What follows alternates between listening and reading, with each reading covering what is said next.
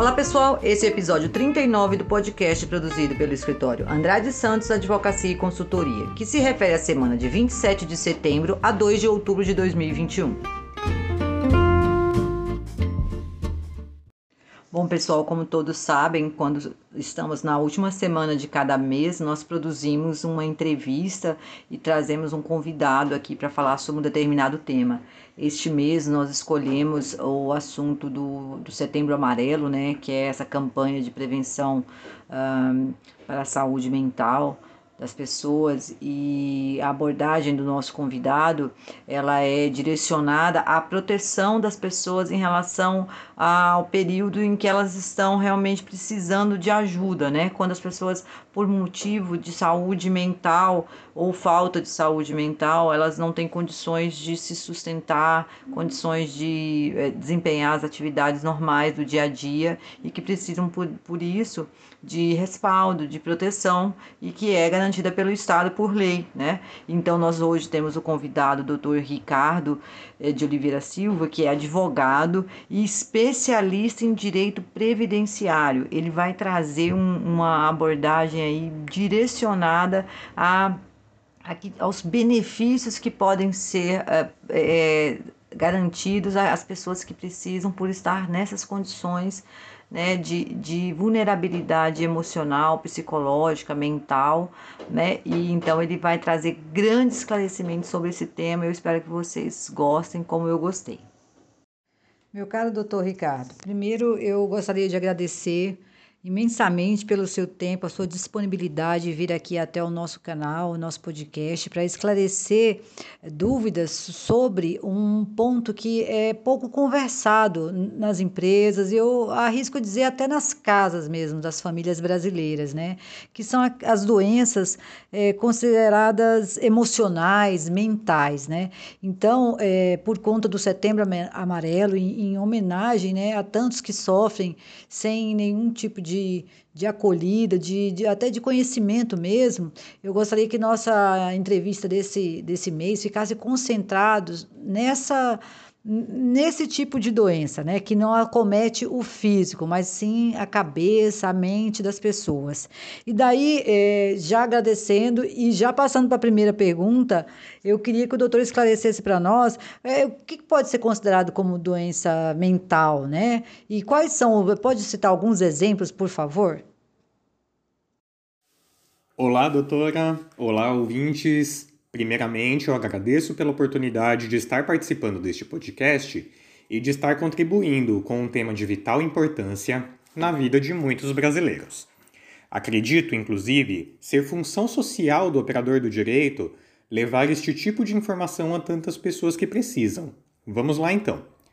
As doenças mentais podem ser tidas como transtornos que podem vir a dificultar a interação da pessoa em seu meio social ou de trabalho.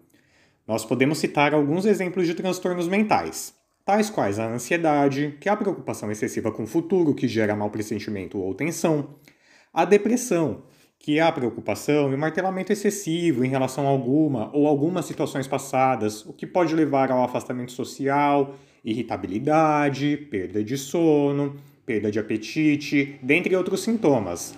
Nós temos também o transtorno bipolar, e gera oscilações no humor do indivíduo. Temos também o transtorno obsessivo compulsivo, aquele comumente conhecido como TOC, que se caracteriza por obsessões generalizadas que levam a ações repetitivas, como por exemplo, organização de objetos de alguma forma muito específica, dentre outros transtornos mentais também. Bom, é importante a gente observar ainda que, em razão da pandemia do coronavírus, constatou-se um aumento considerável no número de pessoas com afastamentos por transtornos mentais, uma vez que a situação de crise afetou muito a saúde mental dos brasileiros em geral.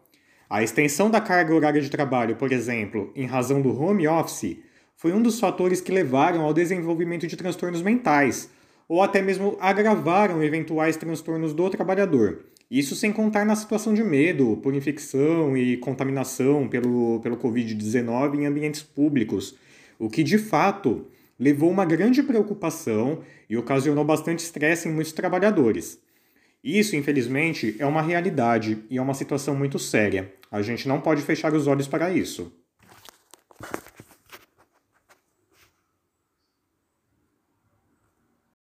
Muito bem, doutor. A gente viu que a, a, o rol, a relação de doenças consideradas emocionais, mentais, é, é grande, né?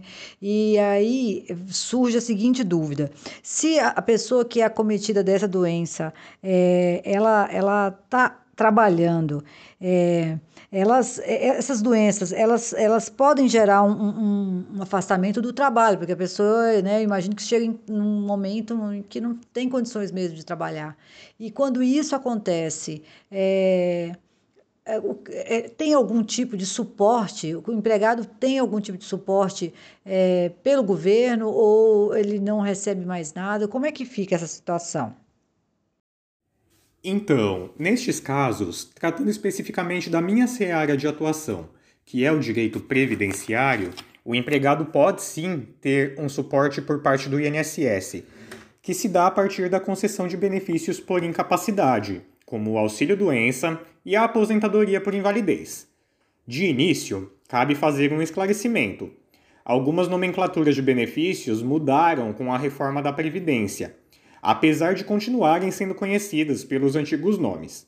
O auxílio doença agora, ele se chama auxílio por incapacidade temporária, e a aposentadoria por invalidez agora se chama aposentadoria por incapacidade permanente. Feitas tais considerações, esclareço que o auxílio por incapacidade temporária, no caso o antigo auxílio doença, é um benefício devido ao segurado que ficar incapaz por mais de 15 dias para sua atividade habitual ou toda e qualquer atividade, sendo que, se decorrer de um acidente de trabalho, é um auxílio-doença acidentário, e se não decorrer de um acidente de trabalho, é um auxílio-doença comum. Por sua vez, a aposentadoria por incapacidade permanente ou aposentadoria por invalidez é um benefício que pressupõe a imprevisibilidade de recuperação da capacidade laborativa do trabalhador, também podendo ser de natureza acidentária, se decorrer de um acidente de trabalho, doença profissional e doença do trabalho, ou de natureza comum, se não decorrer de um acidente de trabalho. Assim, desde que o trabalhador tenha qualidade de segurado, é possível o recebimento tanto do benefício de auxílio por incapacidade temporária, como da aposentadoria por invalidez ou por incapacidade permanente nestes, nestes casos de, de transtornos mentais. Devendo haver, em ambos os casos, tanto para auxílio-doença como para aposentadoria por invalidez, uma carência de 12 contribuições mensais. E, no caso do auxílio por incapacidade temporária, a incapacidade por mais de 15 dias para o trabalho e, no caso da aposentadoria por incapacidade permanente, deve haver a imprevisibilidade de recuperação da capacidade laborativa do segurado. Tudo isso será constatado mediante perícia a ser feita pelo perito do INSS. Por esse motivo, ao dar entrada no pedido junto à Previdência, é importante o segurado estar munido de laudos, exames e receitas médicas que constatem o transtorno, para fins de avaliação pelo perito do INSS. É verdade, doutor Ricardo. Eu andei acompanhando esse assunto e ouvi também uma entrevista em que um profissional da área de saúde é, fez uma pesquisa e constatou que ah, o aumento, né, agora na, por época da, da pandemia, da, do afastamento, né, por, por esse chamado adoecimento mental, né? Parece que o afastamento temporário já teve um acréscimo de 8% e 9% para as aposentadorias, todas por falta de saúde mental. É, é, realmente assustador, né? Agora, o senhor comentou nessa última resposta é, que para a pessoa, né, seja qualquer pessoa é, poder receber esse suporte do INSS, ela precisa ter no mínimo 12 contribuições. É, essas 12 contribuições que o senhor está falando é o, é o recolhimento para o INSS, né? Eu estou falando nessa linguagem um pouco mais simples, porque como eu falei, os nossos, os nossos ouvintes eh, são pessoas né, de todos os segmentos aí, nem sempre são técnicos da, do direito. Então, essas contribuições, elas São aqueles recolhimentos que são feitos na folha de pagamento ali, agora tem até valor diferente, mas é, era 8, 9, 11, agora tem uma tabela, né? São essas. E, e, e esses, essas 12 contribuições é dentro de que período? A vida dentro de 12 meses ou, ou num lapso maior? Como que se dá essa, essa contagem de contribuição? Seriam 12 contribuições em 12 meses ou 12 contribuições em dois anos? Como que se dá? Bom, de maneira simples, como regra geral, para que um trabalhador consiga obter o auxílio-doença ou aposentadoria por invalidez, ele precisa ter uma carência mínima de 12 meses. E o que é essa carência? A carência é o número de contribuições mensais que o trabalhador precisa para obter o benefício. Assim, enquanto o trabalhador exerce a sua função no trabalho, a empresa é obrigada a efetuar os recolhimentos do INSS para esse trabalhador, tudo certinho, em todos os meses de trabalho. Vamos supor, por exemplo, a pessoa começa a trabalhar em uma firma no dia 1 de julho de 2020 e ela se desliga dessa firma no dia 1 de setembro também de 2020. Essa pessoa ela vai ter três meses de carência, porque ela trabalhou na firma por três meses, no caso, julho, agosto e setembro, três meses. Pouco importa que ela só tenha trabalhado um único dia no mês de setembro.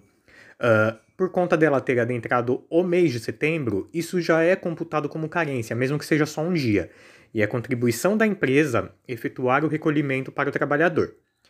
Assim, de uma maneira bem simples, o trabalhador precisaria então ter 12 meses de trabalho para conseguir os benefícios de auxílio por incapacidade temporária e aposentadoria por incapacidade permanente. Contudo, cabe aqui fazer uma observação bastante importante. É, nós temos três casos em que o trabalhador não precisa comprovar carência para ter direito a esses benefícios. O primeiro caso é quando se tratar de um acidente de qualquer natureza. O segundo caso é quando se tratar de uma doença ou acidente do trabalho. E o terceiro caso é quando o trabalhador desenvolver alguma doença tida como grave, irreversível e incapacitante, especificada em uma listinha específica de doenças do, do Ministério do Saúde, da, da Saúde, do Trabalho e da Previdência. Uh, e para aplicação da dispensa dessa carência, no caso dos transtornos mentais, é preciso analisar caso a caso. Cada caso é diferente.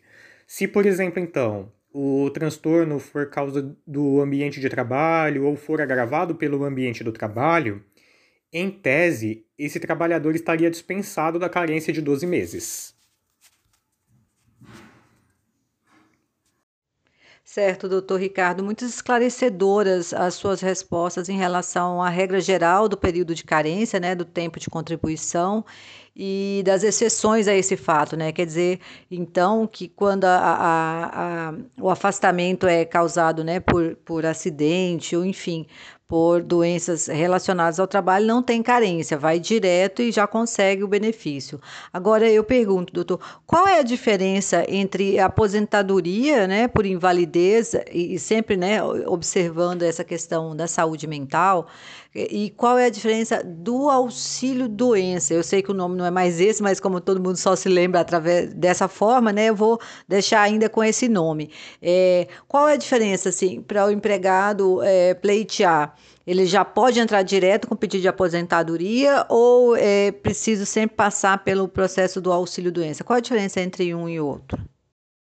Vamos lá. É importante dizer que a aposentadoria por invalidez ela consiste em não haver uma previsão para que o trabalhador volte a exercer o seu ofício, podendo o acidente ou doença acontecer durante o trabalho ou não acontecer durante o trabalho. Então são essas duas possibilidades. Assim, trazendo a questão para o que a gente aqui está conversando, né, que é a questão da saúde mental, se um dos casos de transtorno mental que eu mencionei anteriormente, que, que gere a possibilidade de recebimento da aposentadoria por incapacidade permanente acontecer ou for agravado durante o período de trabalho, essa aposentadoria se daria na modalidade acidentária. E nesse caso, portanto, o trabalhador receberia o valor do benefício total, na sua integralidade.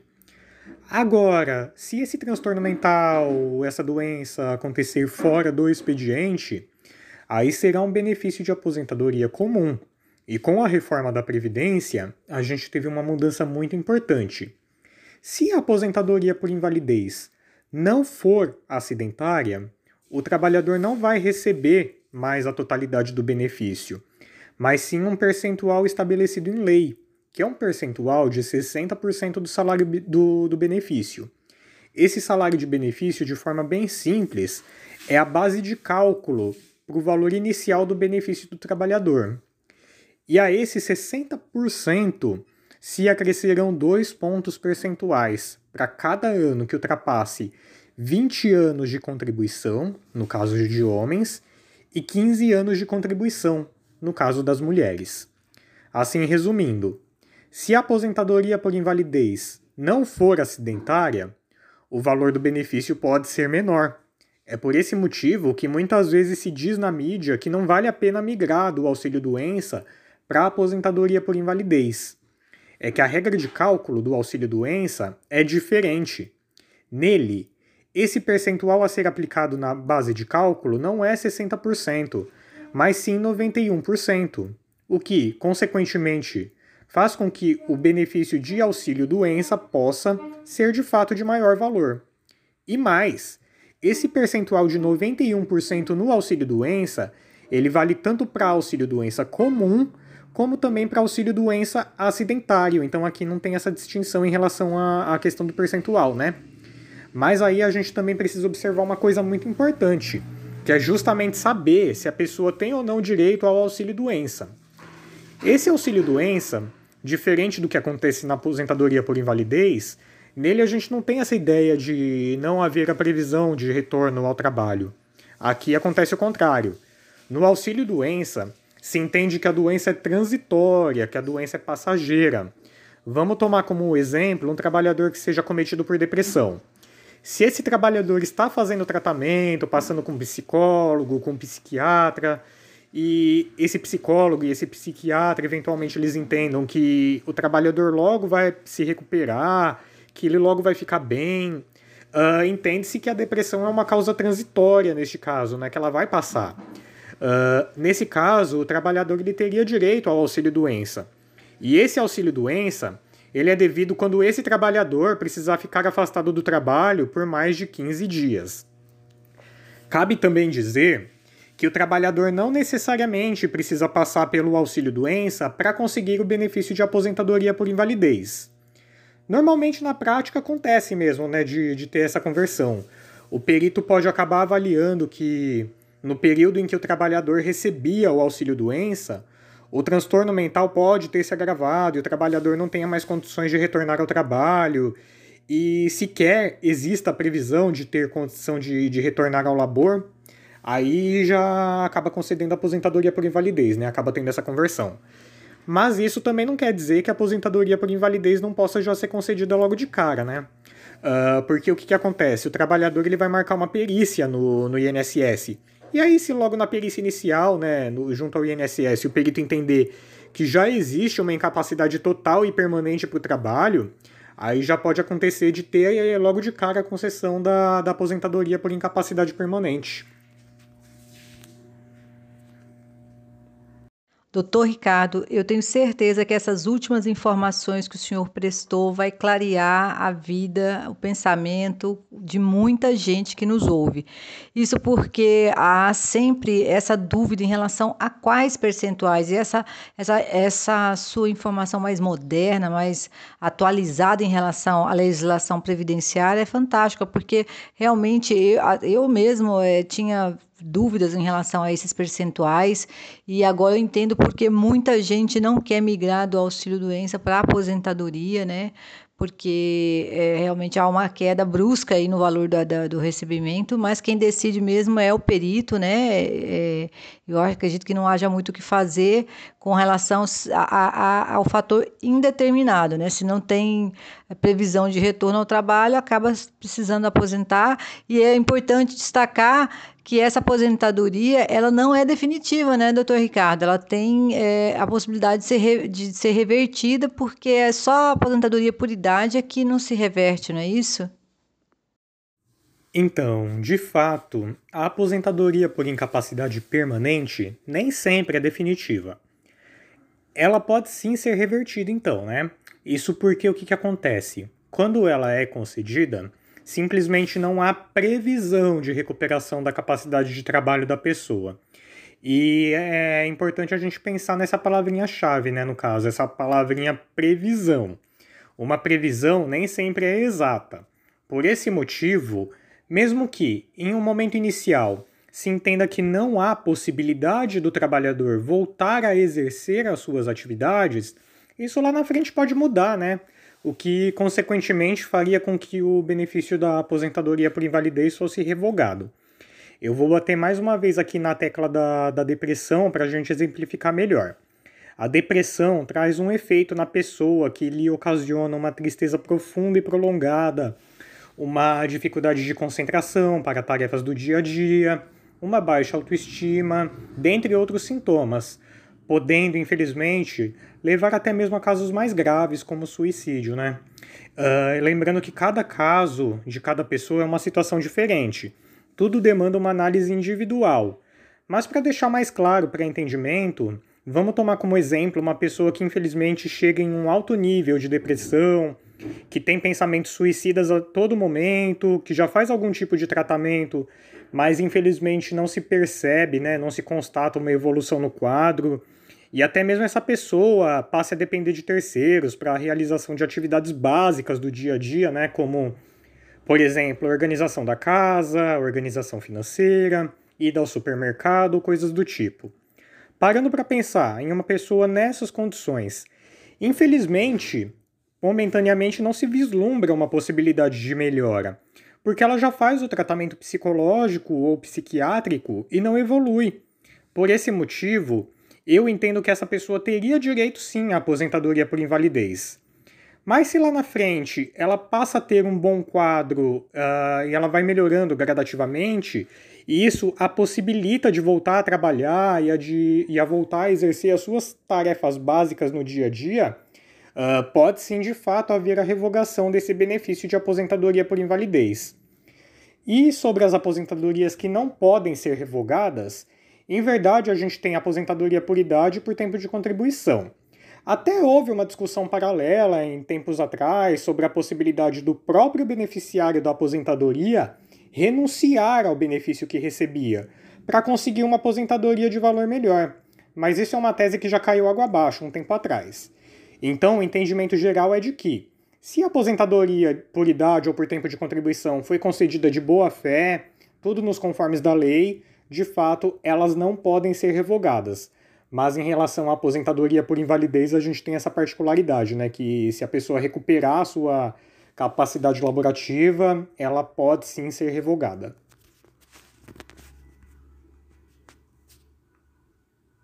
Creio que ficou muito claro, doutor Ricardo, as diferenças entre o segurado trabalhador com carteira assinada e aquele segurado que não está a carteira assinada, né? O beneficiário que não, não está com, registrado em nenhuma empresa. Mas o senhor nos falou uma situação que eu acho que pode ter suscitado, a mim gerou uma dúvida e aí eu gostaria que o senhor esclarecesse. É, a questão do acidente de trabalho. Então, a, aquela, aquele, aquela pessoa que é segurado está contribuindo, né? Mantém lá a contribuição ou tem ainda está no período de carência, contribuiu lá os 12 meses anteriores. Se ele sofrer um acidente na condição de autônomo ou ele vir a ter uma depressão decorrente da atividade dele, como, como por exemplo, como consultor, né? Ele tem ou, ou, ou a, a qualquer outra tarefa que ele execute na condição de autônomo que venha lhe provocar uma doença mental como a depressão, síndrome do pânico, e, e, e é um contribuinte mais autônomo. Ele não pode, então, reivindicar o auxílio doença acidentário, porque no, nesse caso seria equiparado, né? Nós sabemos que o auxílio doença acidentário é a mesma coisa de que um, um, um auxílio do acidente, né? São é, equiparados.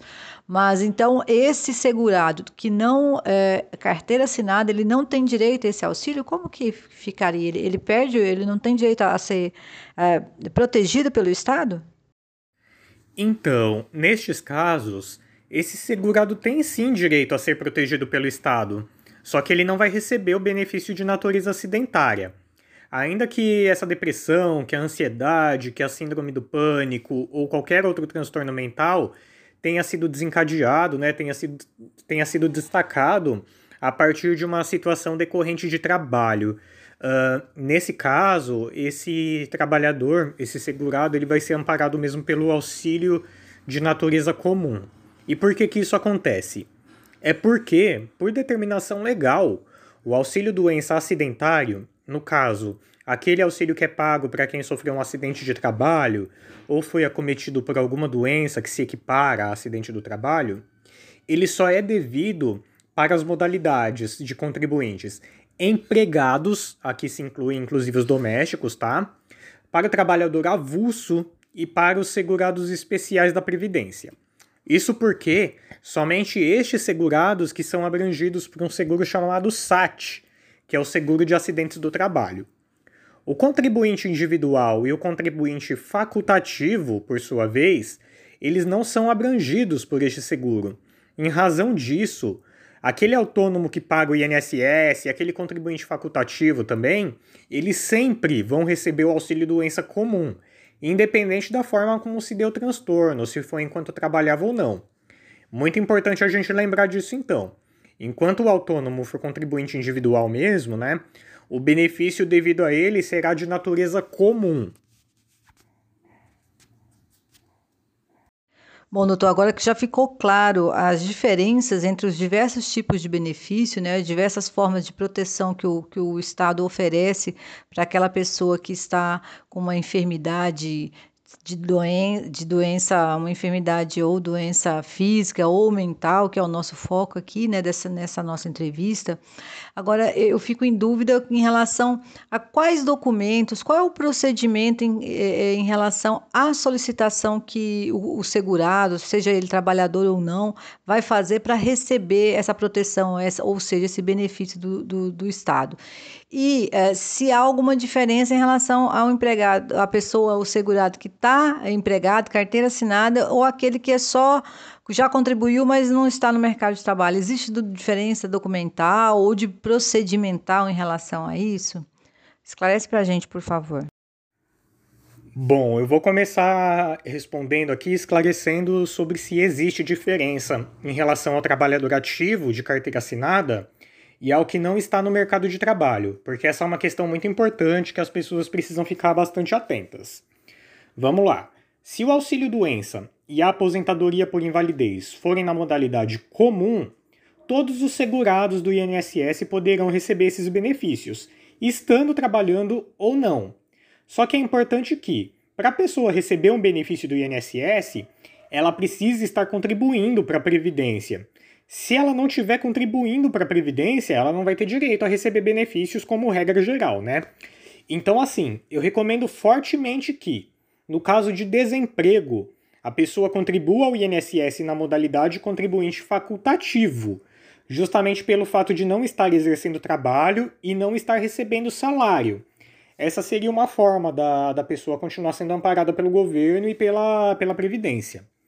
Agora, se o auxílio doença ou a aposentadoria por invalidez forem por acidente de trabalho, aí a situação muda um pouquinho, porque nestes casos de acidente do trabalho, somente o segurado empregado que vai poder receber esses benefícios. Quem não está no mercado de trabalho não vai poder receber. Então, de forma bem simples, para ficar bastante claro, se o benefício é de natureza comum, todos os segurados do INSS poderão receber. Mas se for decorrente de acidente de trabalho, aí somente o empregado mesmo que vai ter direito. Em relação aos documentos, eu recomendo a pessoa sempre ter um início de prova material para levar no INSS para realização da perícia. E o que, que seria esse início de prova material? Vamos lá. Podem ser laudos médicos que a pessoa tenha, laudos e documentos fornecidos pelo psicólogo, pelo psiquiatra, algum comprovante ou receita de medicamento, algum exame, algum comprovante de afastamento do trabalho, dentre algum outro documento ou outros documentos que a pessoa entenda serem pertinentes. A entrada no pedido ela pode ser feita através do site ou aplicativo Meu INSS e a partir da entrada será designada uma data para a realização da perícia. E acrescentando a, a, a, dúvida que ficou, é quando é que ele pode. Quando é que o, o, segurado que não está de carteira assinada é beneficiário da Previdência Social, do INSS, mas não está com a carteira assinada? Quando é que ele pode entrar com esse pedido? Ele precisa esperar os 15 dias, é, né, suportado a própria da próprio bolso essa, esses 15 primeiros dias, e só depois, se houver um atestado que passe dos 15 dias, aí ele pede o benefício? Como acontece? Qual é o prazo? Sim, o autônomo precisaria esperar os 15 dias de afastamento para solicitar o auxílio doença. É que tem até uma disposição legal sobre isso, é um decreto mais especificamente do ano passado. O decreto de número 10.410 de 2020. Esse decreto ele alterou algumas disposições do regulamento da Previdência Social que é um regulamento de grande importância na vida do, dos operadores do direito previdenciário. E nele está expresso que o auxílio doença ele será devido para os contribuintes não empregados, e aqui entra no, o trabalhador autônomo, né, no caso o contribuinte individual, a partir da data do início da incapacidade, desde que se trate de afastamento superior a 15 dias. Então, eu entendo que se o trabalhador autônomo ficou, por exemplo, 10, 11 dias sem trabalhar, ele não vai ter direito ao auxílio doença. Só se passaram mais de, de 15 dias mesmo é que, que se configuraria o, o direito, né? E sobre o requerimento em si, se esse autônomo tiver afastado das suas atividades por mais de 30 dias e ele só venha fazer o requerimento de fato depois desses 30 dias, aí o benefício não mais será pago a partir da data do, do início da incapacidade. Aí ele vai ser pago a partir da data que a pessoa pediu o, o benefício, né? Ainda que a incapacidade tenha surgido antes.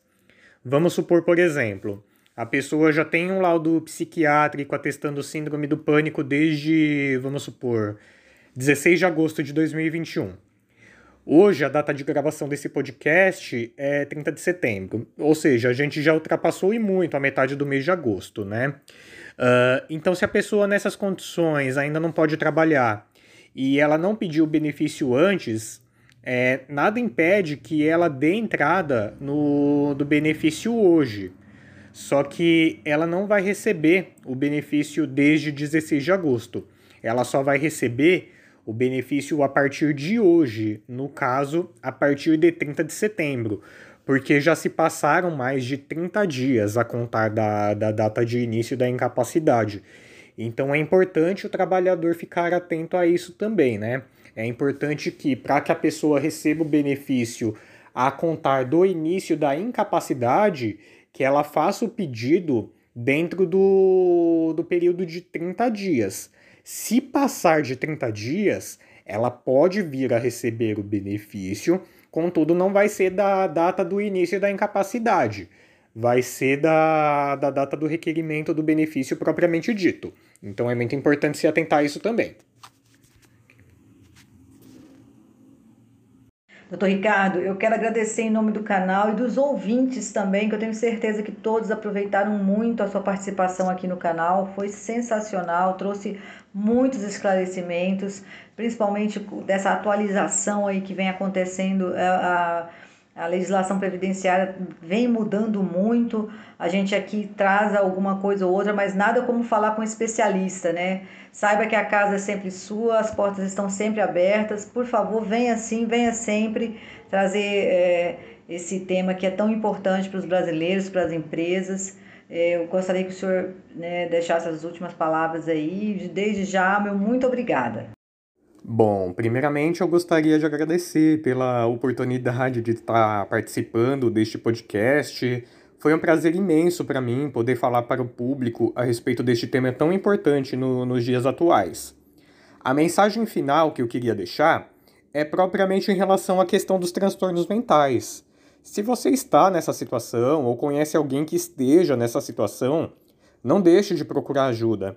É importante sempre ter alguém para conversar, ter alguém para desabafar, ter alguém para dar um ombro amigo, para dar uma palavra amiga. Isso é muito importante. Infelizmente, com essa situação de crise proporcionada pelo coronavírus, os transtornos mentais aumentaram e muito, estatisticamente falando, né? E isso é reflexo de que nós precisamos nos conectar conosco mesmos, né? Nos conhecer e sempre buscar ajuda. Isso é uma coisa muito séria. Mas se lembre sempre, viu? Você não está sozinho, você não está sozinha. E de outra banda, o que vai de encontro propriamente ao nosso encontro hoje, no caso, é não deixe de se manter informado e atualizado sobre os seus direitos, em casos como estes, né? O amparo da lei trabalhista, o amparo da lei previdenciária, são coisas muito importantes que podem vir a fazer a diferença na vida da pessoa. Uh, motivo pelo qual tão louvável e maravilhoso este espaço que nós temos aqui para discutir tais questões, né? Por isso eu te agradeço mais uma vez, doutora Neire, pela oportunidade de, estar, de estarmos conversando sobre um tema tão importante. Bom, para quem quiser me acompanhar, eu deixo aqui o convite para me seguir no Instagram. A minha conta é ricardodeoliveira.adv. Em breve eu pretendo trazer novidades lá no meu Instagram, no meu perfil, inclusive postagens relativas a estes benefícios que a gente aqui discutiu. Eu creio que poderá ajudar bastante gente. Então é isso, pessoal. Muito obrigado pela oportunidade.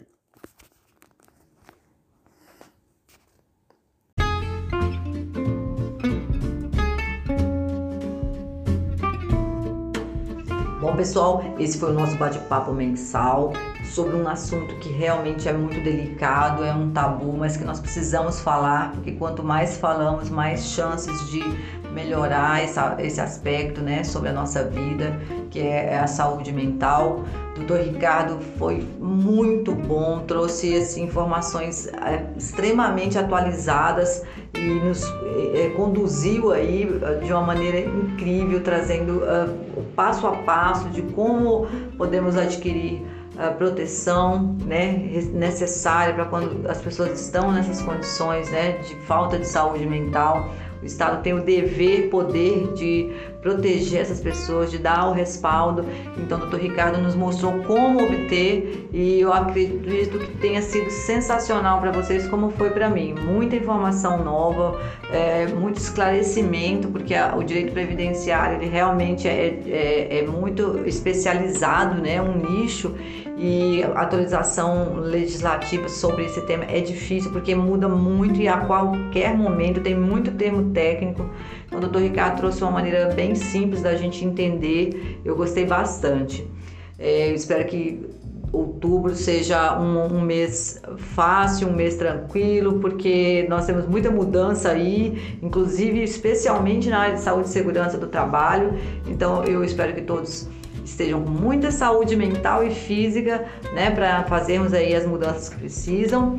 E saibam todos que seguimos juntos. Nosso escritório está à disposição para vocês precisarem, dúvidas, sugestões, podem enviar, né? Contato arroba ou atendimento arroba Desejo a todos excelente semana, sensacional outubro.